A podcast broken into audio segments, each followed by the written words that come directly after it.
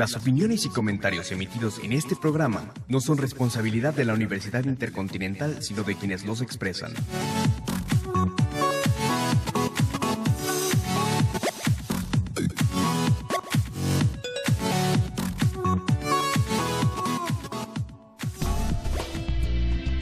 Bienvenidos a Educast, espacio radiofónico de reflexión de análisis sobre los diversos temas que tienen lugar en el ámbito de la educación y de la escuela en México. Este programa es producido por la licenciatura en Pedagogía.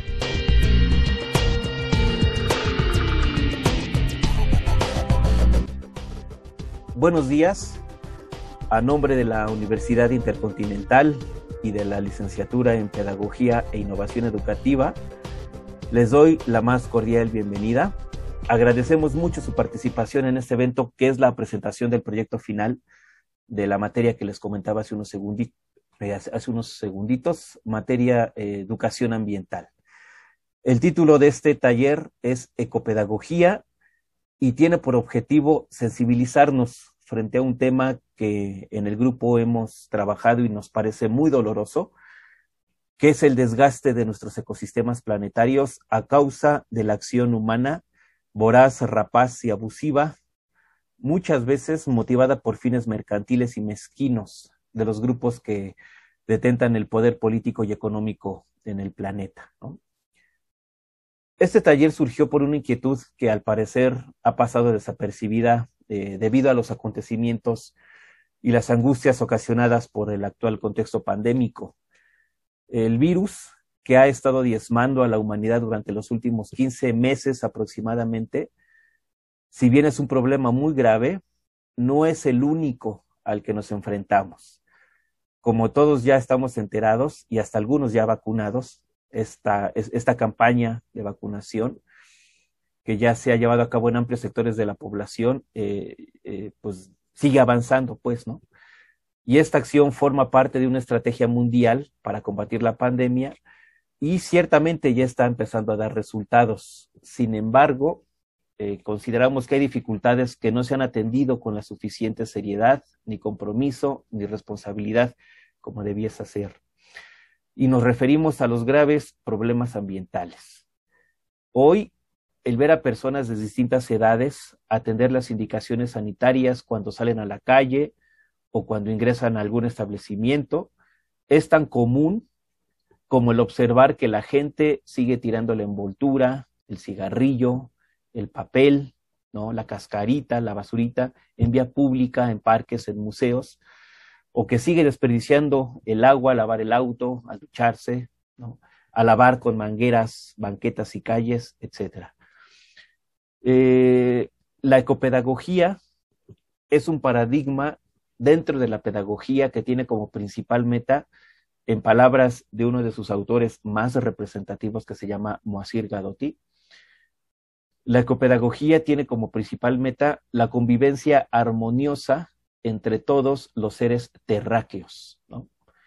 Niega que el progreso, niega así rotundamente que el progreso solo pueda alcanzarse a través de la sobreexplotación de la vida no humana sino que este progreso al que le va a llamar desarrollo sustentable se logrará en la medida en que las generaciones de hoy convivan con la Tierra sin poner en peligro la vida de las próximas generaciones humanas y no humanas.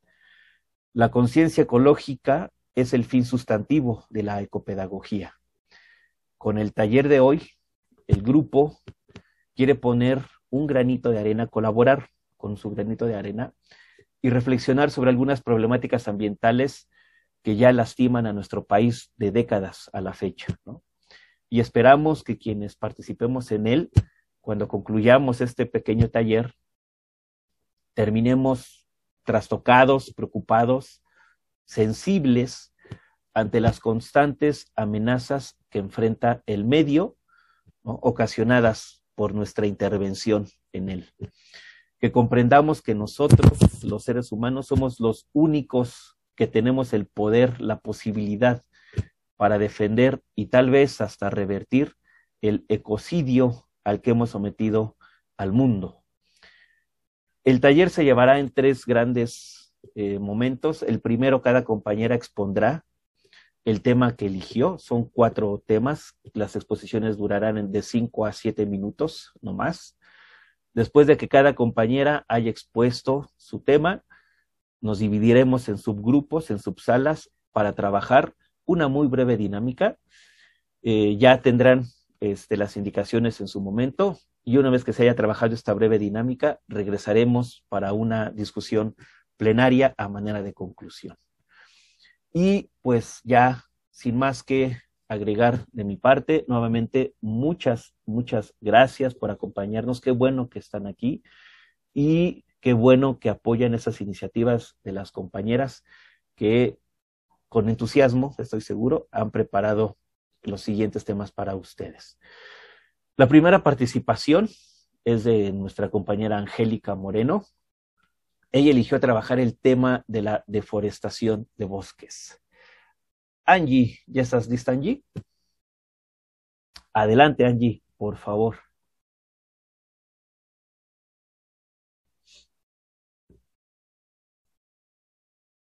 Ok, ¿ya ven mi pantalla? Ya. Ok. Em, buenos días a todos. Buenos días. Ok, ¿qué les parece si para romper un poco el hielo me podrían contestar si alguien sabe qué es la deforestación?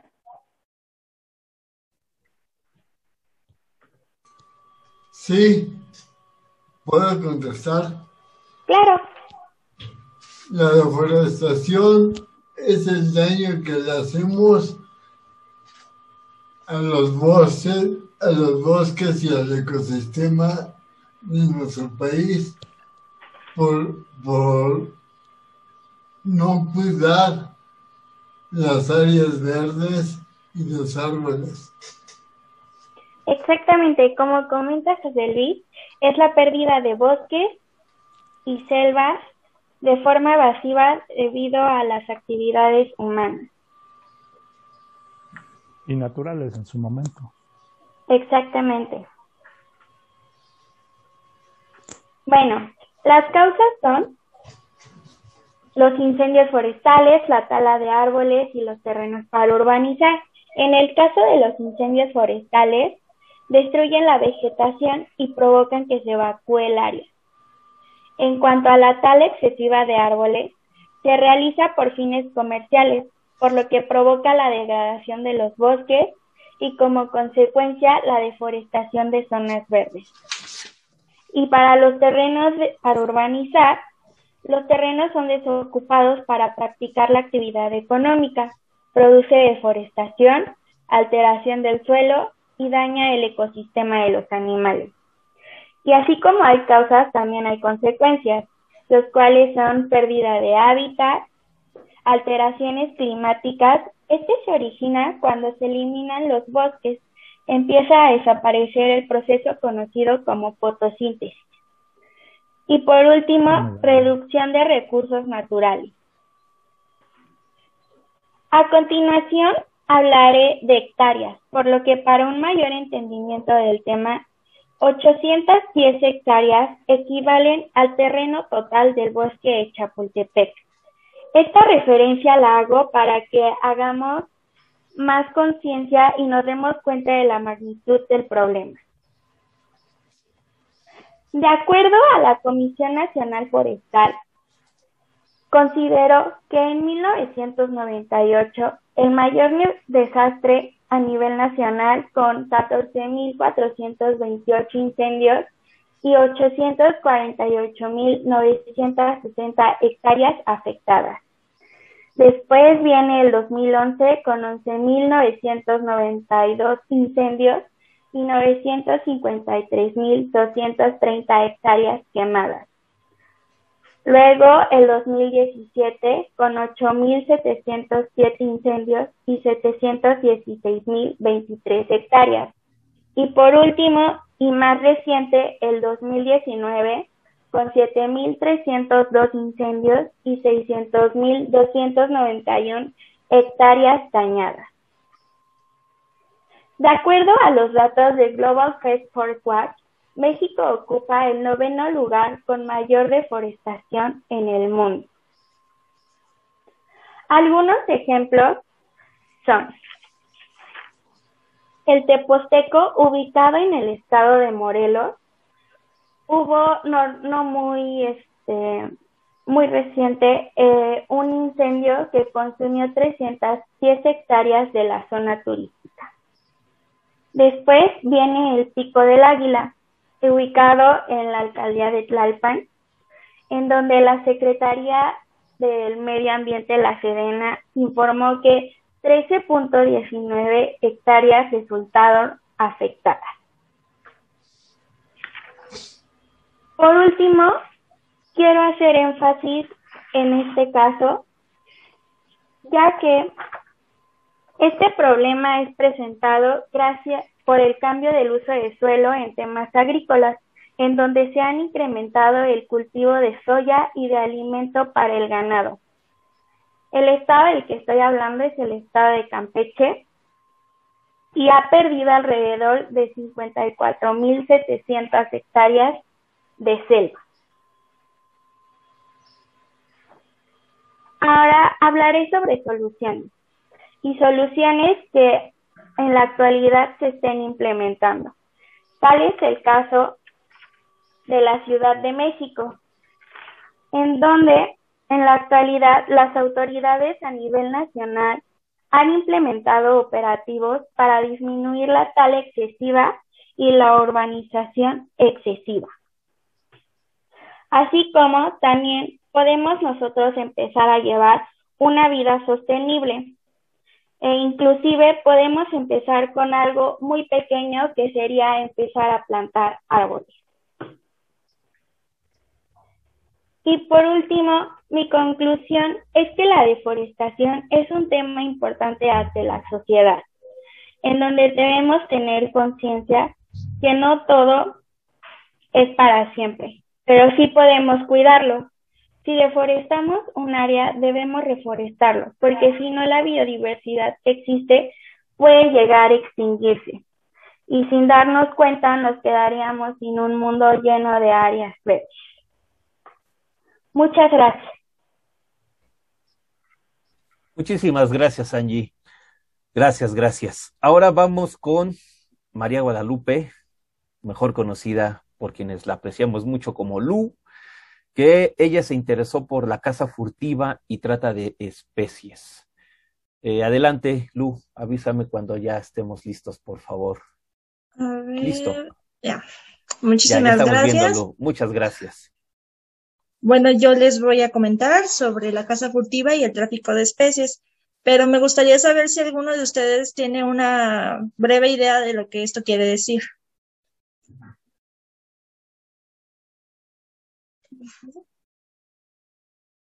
Bueno.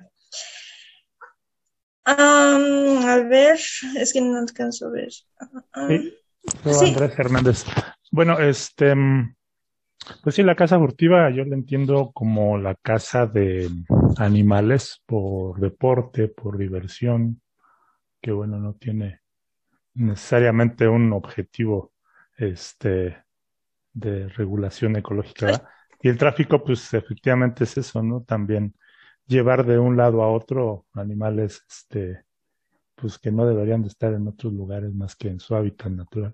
Mm, muy bien. ¿Alguien más? ¿Una breve idea para continuar? Yo, Lu. Sí.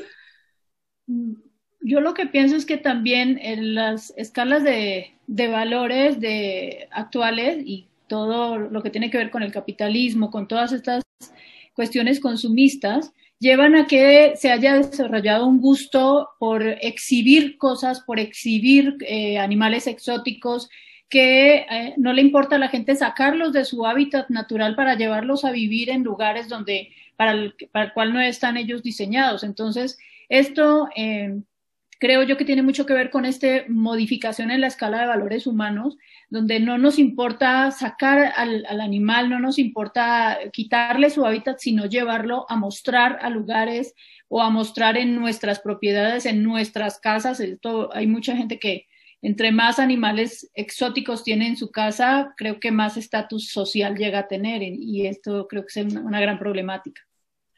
Exactamente. Se le considera este, casa furtiva a la casa que en sí no cuenta con los permisos este, requeridos, porque pues sí, sí, si bien sí es legal, pero se requiere un permiso especial. Y en México, eh, bueno, cuenta con un papel importante en cuanto a este a esta práctica de extracción y comercialización de la fauna silvestre. Pues las principales causas, como ya las mencionaron este, nuestros queridos eh, participantes, eh, son que por deporte, la alta demanda de la vida silvestre dentro del mercado negro, eh, cuestiones culturales también, porque hay gente que cree que algunas este, especies tienen como, eh, este, ¿cómo se dice? que son medicinales, eh, también hay de uso cosmético y pues esto también conlleva a una recompensa monetaria por parte de los que practican esta actividad ilegal.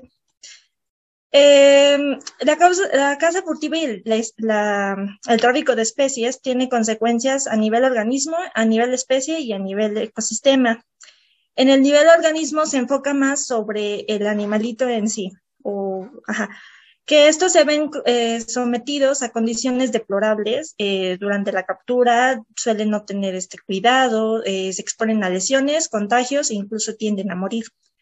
A nivel especie, pues las especies que son extraídas y son introducidas a ecosistemas totalmente diferentes para los que fueron este, adaptados, pueden morir y, y esto, pues, a su causa, a, su consecuencia, este, causa la disminución de, de los ejemplares de dicha especie, poniendo esta en peligro.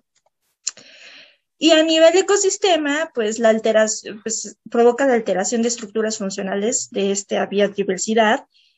Y el quitar o poner especies este, dentro de un ecosistema causa un desequilibrio importante. Y pues aquí yo les pregunto si ustedes sabían que algunas de estas especies estaban en peligro de extinción dentro de nuestro país. Eh, según la Semarnat y la Profepa, hasta el 2021 se han reportado de vaquita marina, solo 30 ejemplares quedan en existencia. De la tortuga laúd se han reportado solamente 1000 en el 2020. El lobo mexicano eh, se encuentra extinto en vida. Eh, silvestre. ¿Qué quiere decir esto? Que solamente se encuentran en cautiverio, de los cuales solamente quedan 31. Se, actualmente se siguen este, tratando de reproducir. El ajolote mexicano en el 2016 se reportaron solamente 34 ajolotes por kilómetro cuadrado. De la guacamaya roja, en el 2013 se reportaron una cantidad de 223 en Veracruz y Chiapas. Y bueno, la mariposa monarca, eh, durante la temporada del 2019 al 2020 solamente se registraron 11 colonias. Sí fue una reducción este, considerable a, eh, partir del, del 2016-2018, porque se habían reportado alrededor de 15 15, 16 colonias. Y todo esto se debe a la casa, eh, a la tala este, clandestina. Y el jaguar, que en la actualidad quedan alrededor de 1.350 en todo el territorio mexicano. ¿Quiénes se encargan de regular y la caza y el tráfico ilícito? Pues existen muchísimas organizaciones, pero las más conocidas y las, bueno, las más importantes son la Profepa, que es la, Procuraduría Federal de Protección al, Ambiente, y la Secretaría de Medio Ambiente y Recursos Naturales. Estos son quienes se encargan pues de regular, hacer regir las leyes ambientales, así como también este, pues, proponer algunas también. Y si bien sí existen este, sanciones eh, dentro de nuestro país y se, rigen tanto en multas, son multas carísimas, este, suspensión de permisos para aquellos que hayan violado pues, este, el suyo, o incluso hay este, cárcel y, y sin derecho a fianza. Y bueno, a mí, pues, este, con esto eh, finalizo esta presentación, pero sí me gustaría, así, para ya al finalizar este y ya pasemos a nuestras salas, que vayan reflexionando un poquito de lo que les acabo de hablar para poder este, llevar a cabo la, la actividad. Muchísimas gracias. Muchas, muchas gracias, Lu. También un tema, miren, Sabemos que México es uno de los países a escala global más rico en biodiversidad y es uno de los países en, en, escala también mundial. De, se encuentra de los 10 países con mayores problemas ecológicos. ¿no? Y no son problemas ecológicos eh, leves, sino son de esta magnitud, ¿no? Peligros, eh, especies en peligro de extinción, hectáreas que se consumen, miles de hectáreas al año que se consumen por deforestación, una deforestación eh, exacerbada, ¿no? El caso, un caso muy emblemático aquí en nuestro país es el de Michoacán, sobre todo, y ya creo que por ahí lo, lo, lo, hablaba Lu, el santuario de las mariposas monarca. El crimen organizado se está apoderando de algunas hectáreas, algunas zonas boscosas de una región muy particular que se llama Senguio, ¿no? y está devastando los bosques y no hay autoridad que les pueda poner un fin. Eh, el caso de los humedales, aquí en Xochimilco hablaba también Lu sobre el ajolote. Sabemos que el ajolote es endémico y uno de sus lugares o de su hábitat son, son, son los humedales de Xochimilco, Chalco, Tláhuac. Y con las obras que se están encabezando hoy ahí con este distribuidor vial, ¿no? ¿Cuántos humedales se están devastando? Pensemos el impacto que puede ocasionar esto. Eh, ¿Se acuerdan? Hace no mucho, dos, tres meses, tal vez, no sé, no tengo ahorita el tiempo muy presente.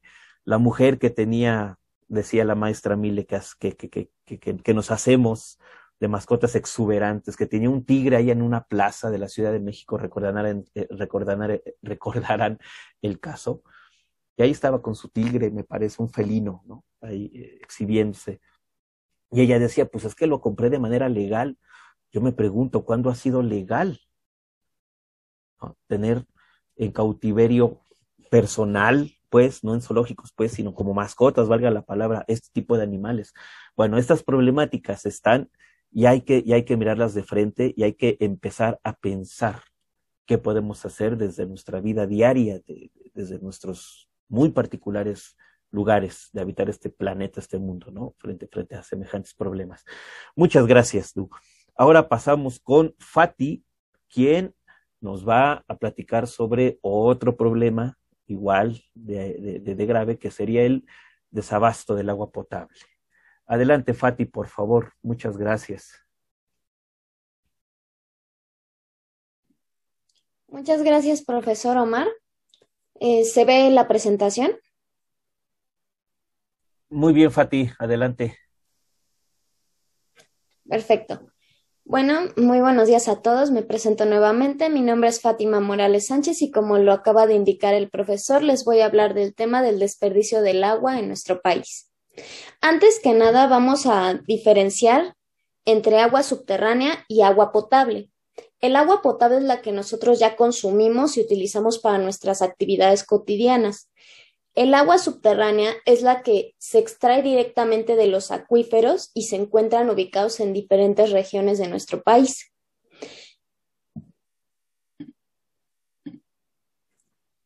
Vamos a hablar de la distribución del agua subterránea, que es esta que se obtiene de los acuíferos.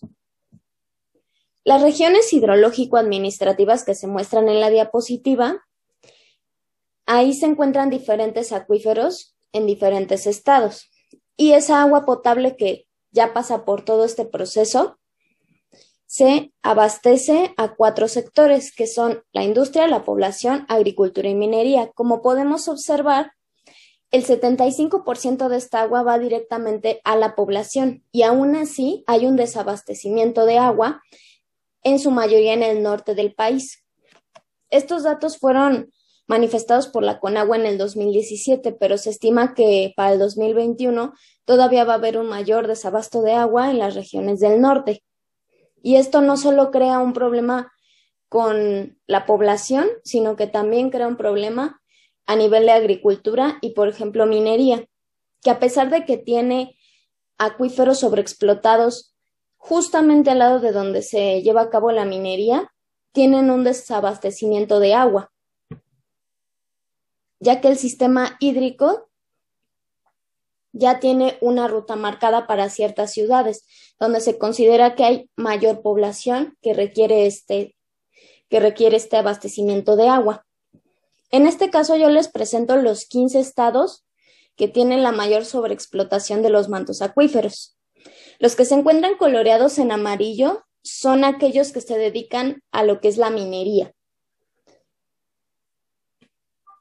Y por último lugar encontramos que se encuentra la Ciudad de México con un acuífero. Sin embargo, recordemos que todos estos acuíferos que manifiestan los estados no abastecen directamente a sus zonas, sino que ya están destinados para ciertas partes de la República Mexicana. Un caso de abastecimiento de agua, por ejemplo, es este que es el río Yaqui.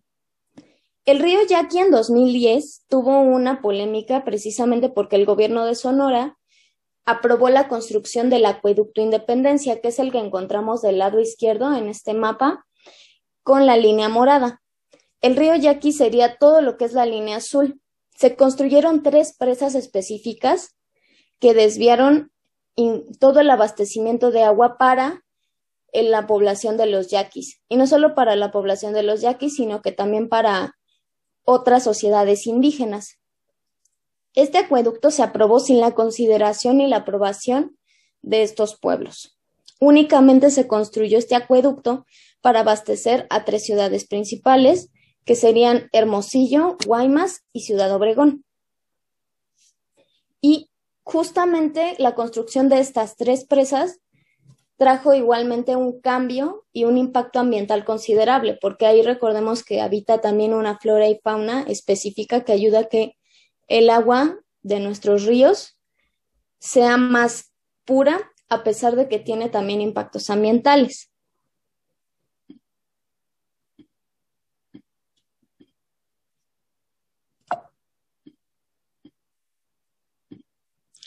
Ahora, por ejemplo, el abastecimiento de agua de la Ciudad de México viene de tres lugares principales. Por ejemplo, la cuenca del Valle de México, la mayoría está construida a través de pozos y estos pozos abastecen a la Ciudad de México y a otros estados.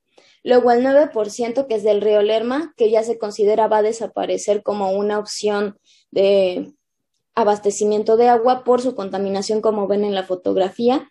Y también está el sistema hídrico de la que seguramente lo han escuchado también en las noticias, que a veces está en constante, en constante reparación y por eso no se puede abastecer de agua.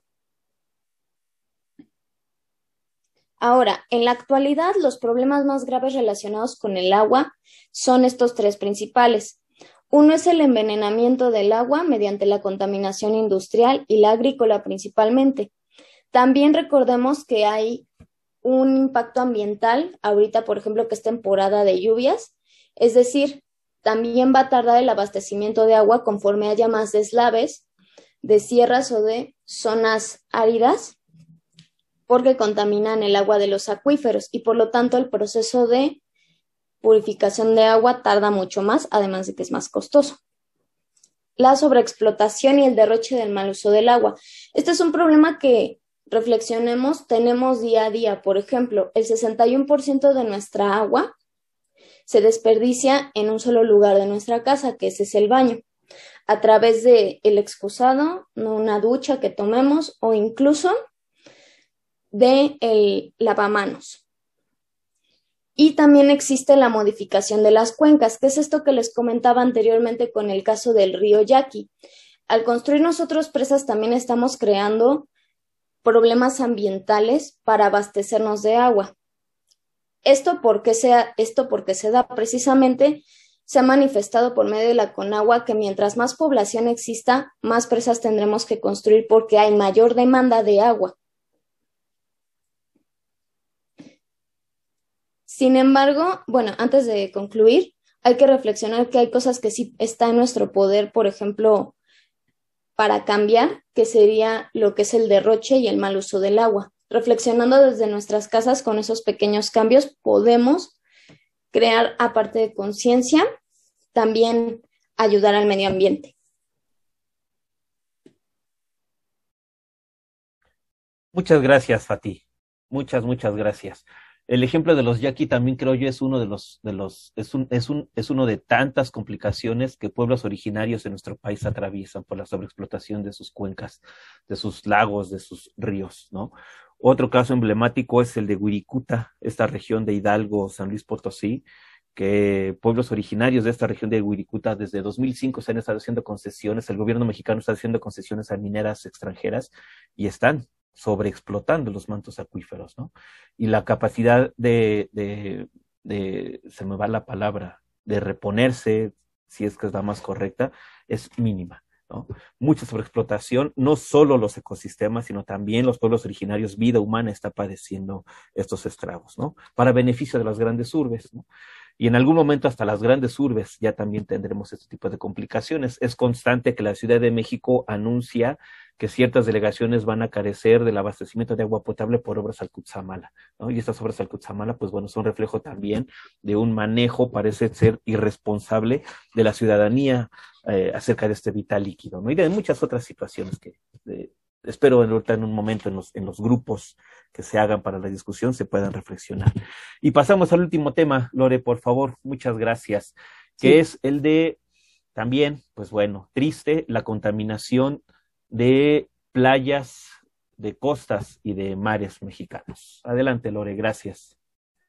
Bueno, pues yo soy Lorena Sánchez Cruz y les voy a hablar acerca de la contaminación de los mares y sus consecuencias.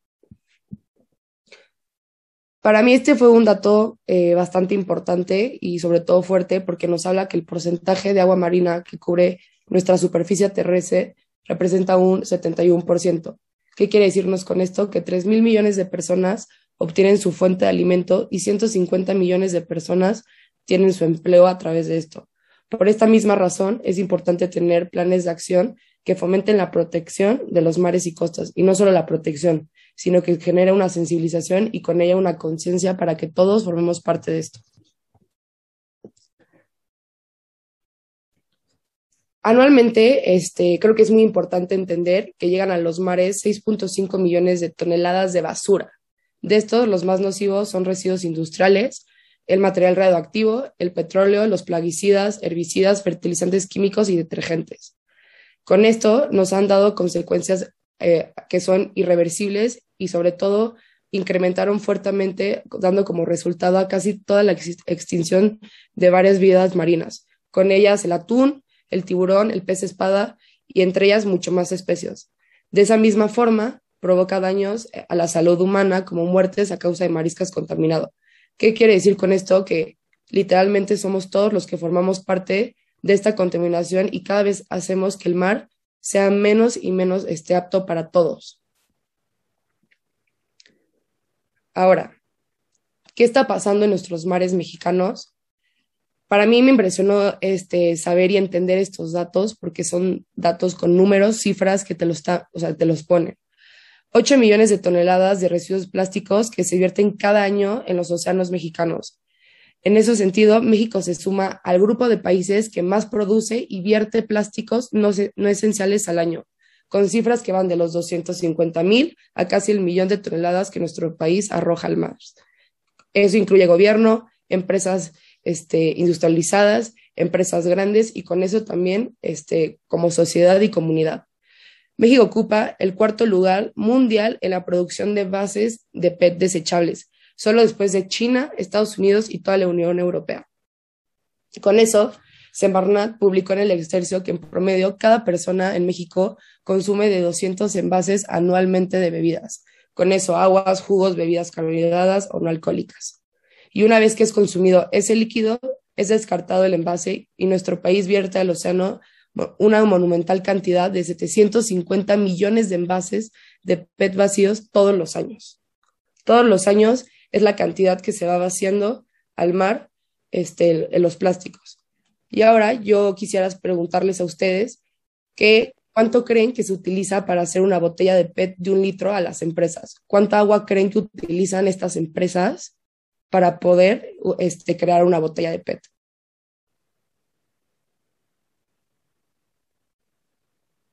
Si alguien tiene como una idea, este, lo puede decir. Si no, ahorita se los comparto. ¿Cuánto será? ¿Como unos dos litros por una sola botella?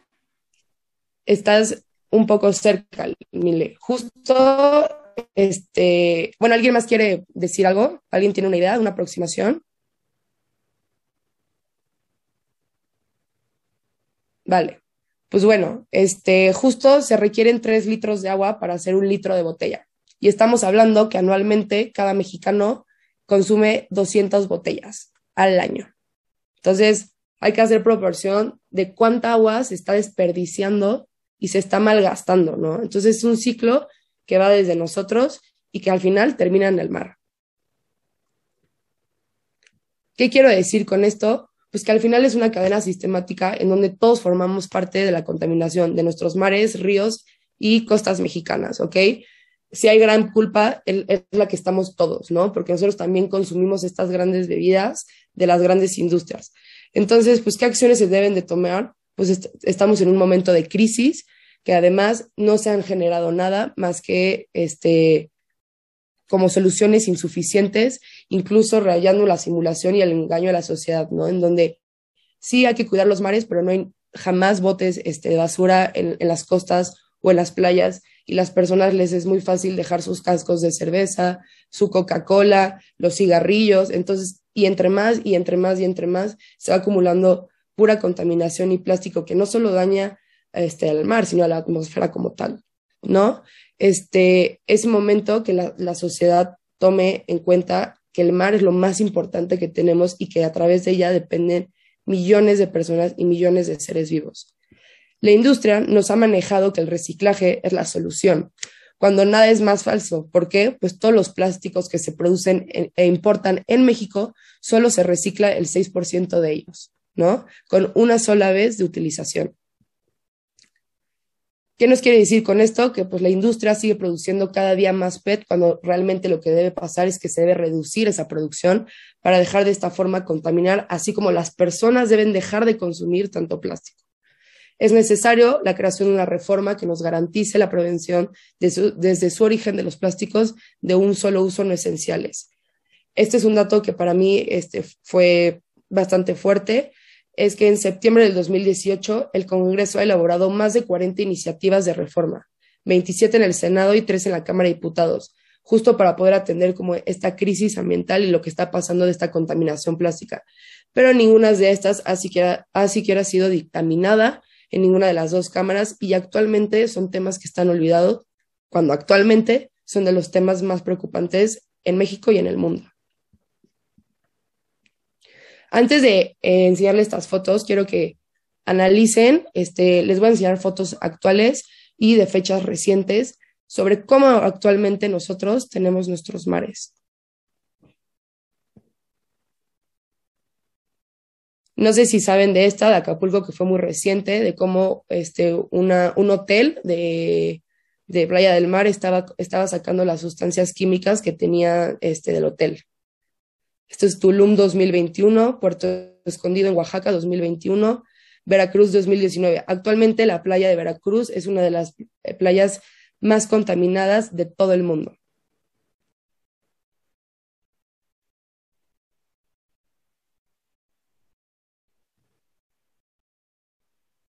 Para mí esta foto es muy fuerte porque es en Sonora, este, en 2020, donde derramaron más de 3.000 litros de ácido en el mar de Sonora y miles de, especies este, murieron y eran especies y peces que eran utilizados como principal alimento para muchísimas etnias y este, familias indígenas en las partes de Veracruz.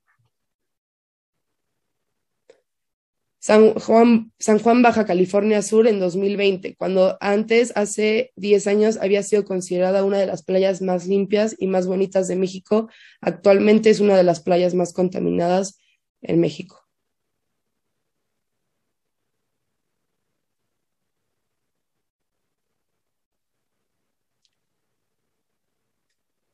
Antes de cerrar, pues me, gustaría como decirles estas frases que creo que al final impactan e influyen, este, sobre todo el, el agua y la tierra, los dos fluidos esenciales de lo que se depende la vida, y se han convertido en latas globales de basura. Y es inapropiado llamar tierra a este planeta cuando es evidente que debería llamarse océano. Lo que sabemos es una gota de agua, lo que ignoramos es el océano. El cambio comienza con ustedes, contigo, y pues qué planean hacer ustedes para cuidar su planeta y sus mares. El mar, que es aquello que nos da completamente vida y que dependemos todos y absolutamente todos de ellos. no necesitamos estar cerca ni vivir cerca de un mar para respetarlo, para cuidarlo y para honrarlo.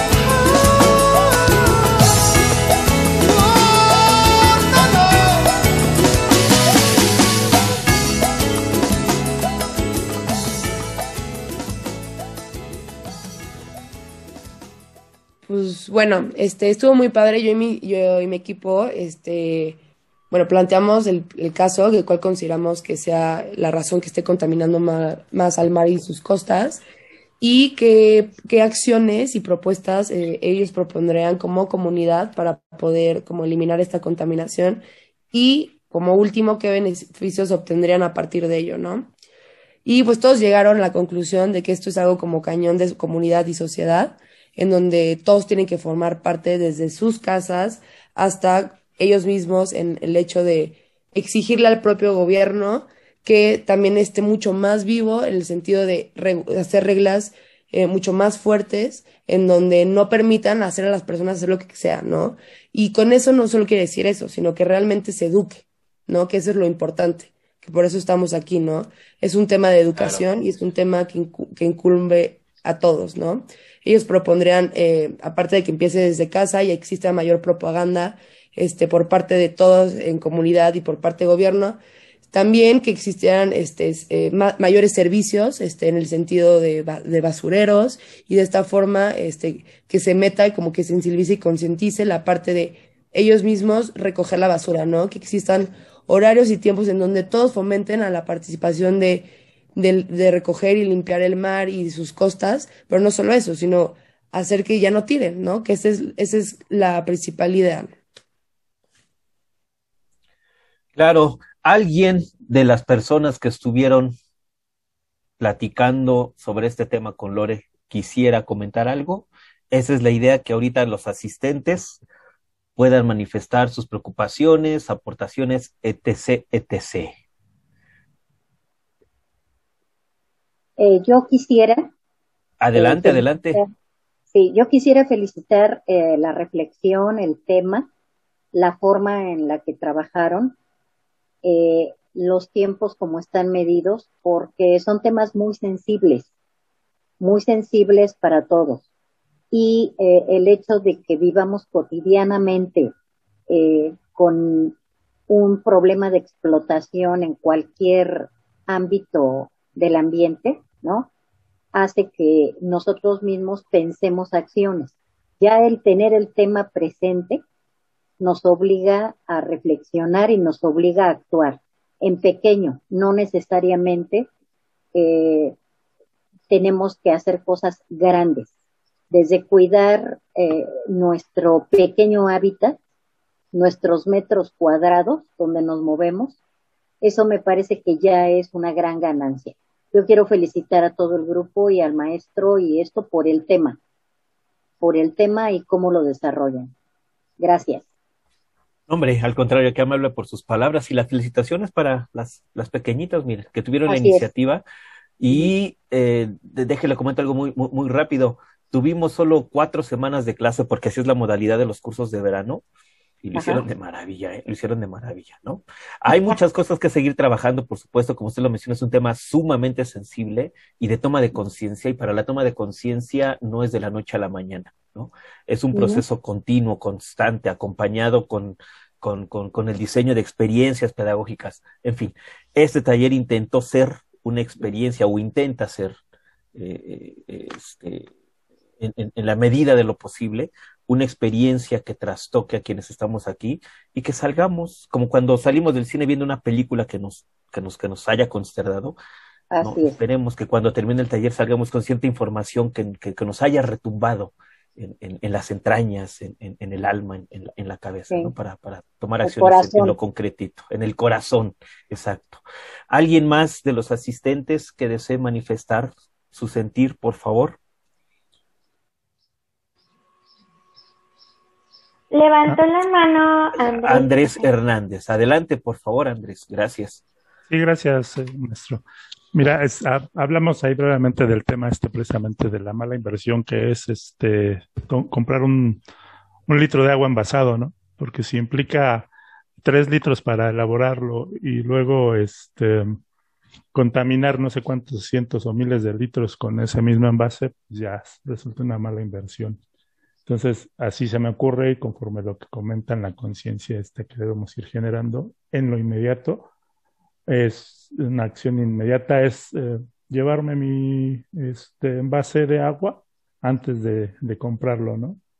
ahí me quedó este, clara esa parte. Y así creo que reflexionando sobre, o más bien revisando nuestras acciones cotidianas, podemos ir encontrando pequeñas soluciones que, como bien dice este, quien comentó, pues podemos ir aportando en pequeño, punto a punto, esa solución, ¿no?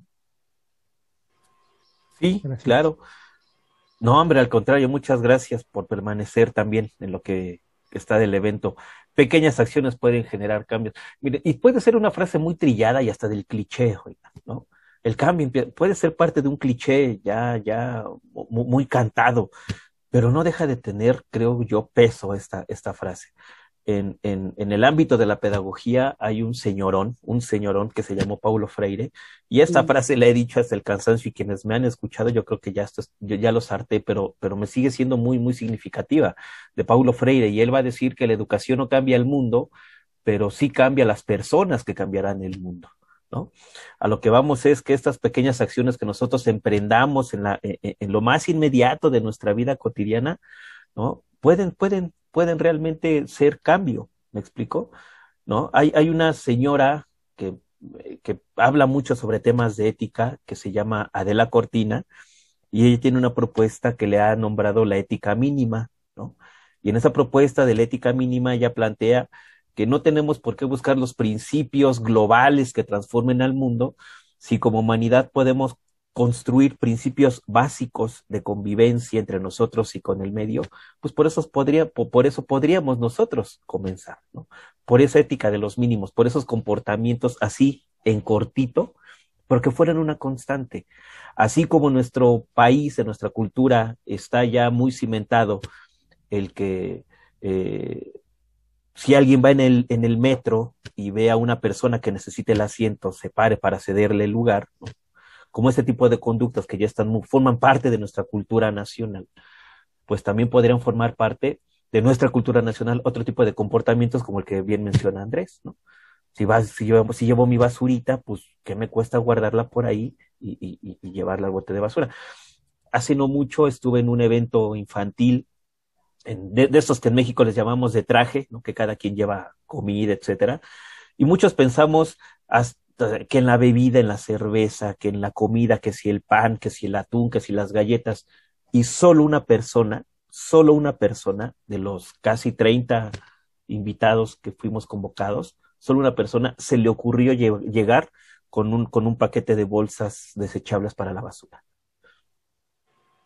Eso me generó, ah, caray, qué cosa, ¿no? ¿Qué cosa? Pensamos en alimento, en bebidas y no sé cuántas otras cosas pero no pensamos en llevar basura, este, bolsas para la basura. Y creo que fue una muy buena iniciativa, pues porque donde estábamos era un lugar abierto, era un parque, pues, ¿no? Era, era, soy claro. Entonces, ese tipo de, de, de, de acciones son las que este, creo que son necesarias, ¿no? Necesarias. Alguien más que desee plantear algo. Muchas gracias, Beatriz y Andrés, por, por, sus, por sus comentarios. Tenemos pocos minutitos, pero suficientes para escuchar un par de participaciones más de los asistentes si así lo desean. ¿Yo? adelante, adelante, por favor. Eh, eh, alguien mencionó que se tiene que enseñar desde el kinder para cuidar nuestro, nuestro sistema, nuestra tierra, pero también puedo mencionar que eh, sería práctica en la escuela, pero también, también sería, no, sería teoría en la escuela, pero necesitamos la práctica. ¿Para qué? Para que, para que lo vean y así ya muchas personas lo, lo lleven a cabo. Claro, que lo lleven a la práctica, que tengan contacto, que no solo se quede un conocimiento o un saber aquí en las cabecitas, sino que lo vivan de alguna forma, ¿no? Que lo vivan de alguna forma, ¿no? Uno, uno, uno podría llamarle, uno, uno podría platicarle a los, decía José Luis, educación, claro, por supuesto es fundamental la formación ecológica, la ecoformación, como le llaman las, las personas estudiosas del tema, desde desde la primera infancia. Sin embargo, no es lo mismo que le platicas de un bosque y qué es un bosque a un niño de cinco años a que lo lleves al bosque. viva el bosque, huela el bosque, sienta el bosque, escuche el bosque. Yo en clase les platicaba, yo en clase les platicaba a las compañeras, yo vivo muy cerca de la zona de los dinamos, acá en el sur de la Ciudad de México, una reserva ecológica maravillosa, ¿no? Y soy muy fan de irme a caminar con mi familia, con mi pequeñito, etcétera. Y me llama mucho la atención ver que los jóvenes llegan a los días de campo con sus camionetotas, con sus bocinotas, y lo primero que llegan a hacer es poner su música a todo volumen en sus bafles, ¿no? Yo me pregunto, ¿disfrutan realmente eh, eh, el estar en, con y en comunidad con, con el entorno? No lo sé se preocupan por la música, se preocupan por no sé cuántas otras cosas más, ¿me explico? No sé si eso se pueda entender como vivir el bosque, o es nada más intentar trasladar la ciudad, ¿no? o, los privilegios de la ciudad ¿no? a, otro escenario. Pues no sé si me explico. Vio pasar a los ciclistas, porque hay mucho, mucho, mucho ciclista y con sus bocinotas en las espaldas, como los, los, los hermanos que andan luego este, vendiendo discos en el metro, así sus bocinas, sus bocinotas y recorriendo, ¿no? o sea, no, no sé, me, me, genera ese tipo de preguntas. ¿Realmente se posibilita ese, ese acercamiento, esa, esa, esa, sensación de formar parte de algo mucho más grande que nosotros? ¿No? Hay muchas distracciones en la urbanidad que nos impiden eso, ¿no?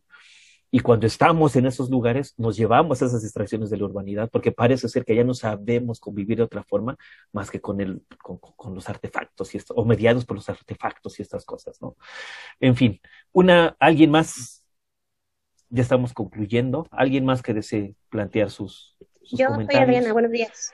Adelante, Adriana Rojas, por favor, buenos días. Este, yo creo, coincido con, con la mayoría de, de, la sala que estuvimos en nuestra plática, que, que son hábitos que tenemos que reforzar como familia, como individuos, a, a nuestros familiares y principalmente a los que tenemos hijos, iniciar nosotros, nosotros con esos hábitos de, de, higiene, de preservar la, este, pues un ambiente sano para, para nuestros hijos, eh, crear esos hábitos porque si no los tienes desde pequeños, en la escuela no te los van a enseñar o no los vas a, a reproducir tan fácilmente porque no los estás viviendo en casa. Yo creo que como, como todo lo básico, tenemos que empezar por uno mismo para poder ser menos personas que, que contaminen o que no tengan la conciencia de, de cuidar nuestro ambiente. Yo creo que con esta pandemia ya nos dimos cuenta que nosotros como seres humanos somos este el problema de todo lo que está causando a, nivel mundial. Vimos cuántas cuántas cuántos acuíferos, cuánta, cuántos animales se acercaron a las ciudades porque no había personas que los ahuyentaran o que contaminaran o e, el uso excesivo de los carros y los animales se acercaban a esas a esas grandes ciudades para a lo mejor buscar alimento porque veían paz o eh, tenemos que, que, fijarnos en esto y, y esta pandemia nos ha dado muchas proyecciones de, de vida tanto de cuidarnos nosotros como salud, eh, nuestro cuerpo y cuidar nuestro medio ambiente. Gracias. Hombre, al contrario, muy valiosa la aportación. Eh, sabían que con Vicente Fox cerca del 70% de los mantos acuíferos del norte de nuestro país fueron vendidos a las transnacionales como Coca-Cola, Nestlé, de las empresas que ahorita me acuerdo, ¿no? El 70%, ¿se imaginan? Ya esta Fati nos presentaba en el mapa cuáles son los, los, los, los estados en donde hay mantos acuíferos sobreexplotados y eso en, en, en parte eh, gracias a, a concesiones que vendió eh, o bueno, que se llevaron a cabo en el gobierno de Vicente Fox, pero pues no ha sido el único, pues, ¿no? Ahora se puso en debate la construcción del aeropuerto en Texcoco, pero se llevó a Santa Lucía. Eh, se está muy en debate la construcción del tren Maya, ¿no? el impacto ambiental que va a tener el tren Maya, ¿no? Es decir, no sé, sí tenemos que pensar en lo cortito, en lo inmediato. Eh, dicen que dijo Einstein, yo no lo he leído aún, pero dicen que dijo Einstein lo siguiente, que el testimonio no es la mejor forma, no, el ejemplo no es la mejor forma de educar, sino la única, ¿no? eh, Adriana Rojas hablaba de reforzar esos hábitos, pues sí, con el ejemplo, pues en familia, ¿no? Con el hábito, con el hábito constante, ¿no? Ya después los niños irán tomando conciencia de lo que eso significa, ¿no? Pero al menos si ven ciertos comportamientos en su familia inmediata, los replicarán, forzosamente los replicarán. ¿Me explicó? Bueno, pues hay dos manitas levantadas de Andrés Hernández y de Ana Pau. No sé si Andrés era la aportación que quería decir hace ratito o era algo. No, sí, este otra, pero primero va Ana Pau. Ah, Ana Pau, por favor.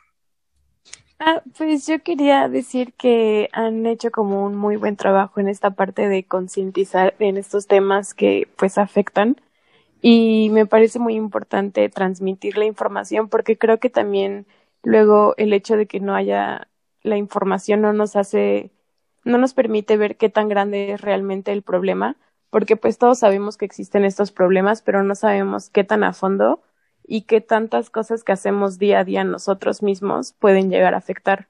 Entonces creo que es importante desde lo que nosotros hacemos diario cambiar para poder eh, ir mejorando las situaciones.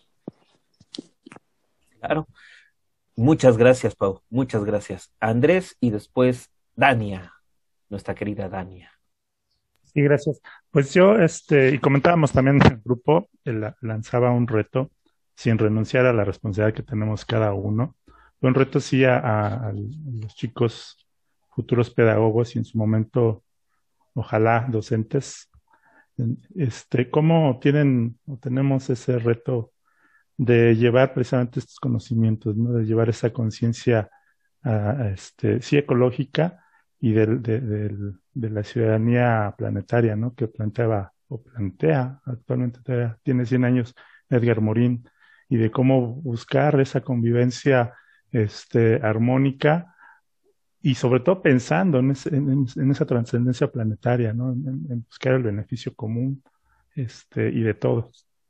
Entonces sí es un, es, un, es un reto, una, generar la conciencia este, sí ecológica y eso que mencionaba de, la conciencia planetaria, pero también, y creo que ahí la parte fina es como, o qué estrategias estar generando, eh, estrategias didácticas ya para pues, llegar y, lograr esos objetivos que se, que se plantean, ¿no? De llegar a los niños, de llegar a los jóvenes, de incluso formar a los alumnos, este, reenseñarles, ¿no? Porque sí nos preocupamos mucho y sufrimos por los animales, y, pero ¿qué hacemos? ¿No? Los niños creo que son los más receptivos y que en un momento pueden desde su inicio, pues sí cambiar muchas cosas, incluso nos enseñan, pero los adultos a veces somos reacios o a veces pues ya estamos hechos y no nos, no, no, no, no reaccionamos. Entonces, pues ahí es el reto pues de los, los pedagogos y, y este que nos replanteen este mundo, ¿no? Gracias. Hombre, palabras muy sabias, Andrés, muchas gracias. Ya nos soltaron el reto, chavalitas, ¿eh? Y creo que es un reto bastante legítimo y necesario, ¿no? Ahí está. Hablamos de competencias, hablamos de aprendizajes significativos. ¿Dónde está la conciencia ecológica en los currículums universitarios? ¿Dónde está? Muy buena. Y además, no solo que esté, sino cómo hacemos lo que nos plantea Andrés. Eso es una gran gran, gran tarea, ¿no? Dania y José Luis Montero, por favor. Hola Omar, hola a ti. Hola Dania. A, todas y, a todas las a todas las personas que estamos aquí. Y justo así iba a hablar de lo que dijiste, ¿no? De, de la importancia que que tiene hablar de estos temas a nivel curricular, porque pues ciertamente si bien están ahí, hace falta cacharlos un poco y, y encauzarlos hacia los fines que estamos buscando, ¿no? Hace, no tiene mucho que estaba leyendo uh, una lectura sobre el currículum y su relación con la, con la estructura social y justo decía que hay muchas cosas que hoy son predecibles eh, pues sí, o sea, que, que la tendencia nos dice que eso va a pasar, ¿no? Entonces, hablando de esta parte ecológica, pues sí, ¿no? Tenemos muchas, muchas ideas, muchas aseveraciones de algo que va a pasar como decían también hace rato en los comentarios, como consecuencia de la acción humana. Pero la lectura decía que es esa misma acción humana a través de procesos educativos que nos pueden ayudar a contrarrestar, a que eso que está anticipado no pase, ¿no? O sea, nos ayuda porque sabemos que algo va a pasar si no cambiamos nuestros hábitos, si no cambiamos muchas cosas. Pero, pues justo dice que la educación eh, eh, plasmada en cuestiones curriculares ayuda a que no se llegue a eso. Entonces, pues justo yo también, como Andrés, concuerdo, eh, es el nuevo reto, ¿no? Es el nuevo reto para las futuras, son puras pedagogas ahorita. Bueno, el reto para las futuras pedagogas que, que, están aquí, pues es ese, ¿no? Y no nada más de ellas, sino de todos los pedagogos que, que ya estamos ejerciendo. Y también quería felicitarles por abrir este tipo de espacios porque son temas que yo, en lo personal, no había tenido la oportunidad de, mm, pues, de encontrar como en, en ejercicios similares. Entonces, pues, los felicito y les mando muchos saludos. En lo personal, me gustaría que que este grupo de estudiantes hicieran, no sé, como viral esta participación dirigida a los niños, porque como podemos observar, los que participamos en este evento somos ya personas adultas y conscientes de todo lo que se platicó. No sé si, si por medio de usted podría generalizarse esta explicación hacia, hacia los niños. Solamente es una sugerencia. Les agradezco a Omar de la Rosa López ¿no? su asistencia, su solidaridad, su participación con este con esta pequeña iniciativa. Y antes de esto, pues nada más abrir unos 3, 4 segundos los micrófonos de todos nuestros asistentes y regalarse un aplauso porque lo hicieron muy, muy, muy, muy bien. En verdad, muchas gracias. Ciudades gigantes, enormes cloacas, viajan torrentes hacia el mar de un amor que huele mal, como anunciándole al cielo nuestro destino.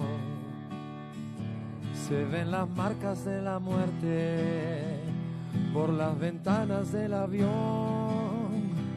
El progreso fue un fracaso, fue un suicidio. La ansiada prosperidad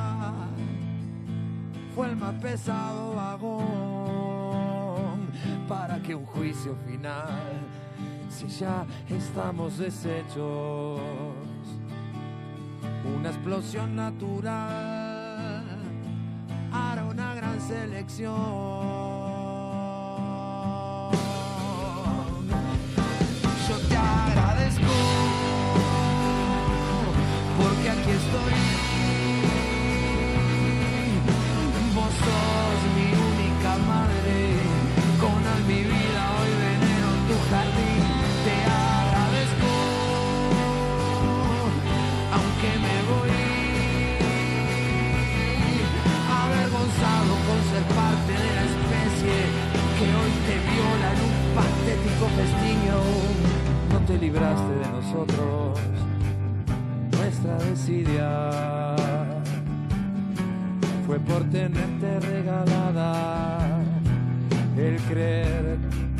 Estás pariendo hijos ciegos, estás cansada.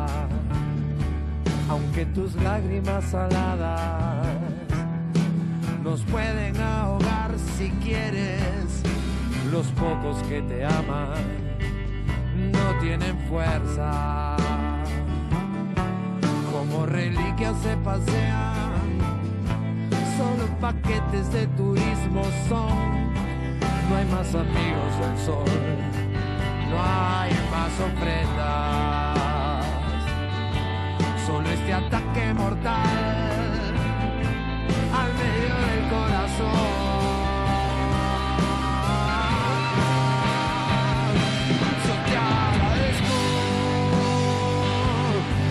aquí estoy. Vos sos mi única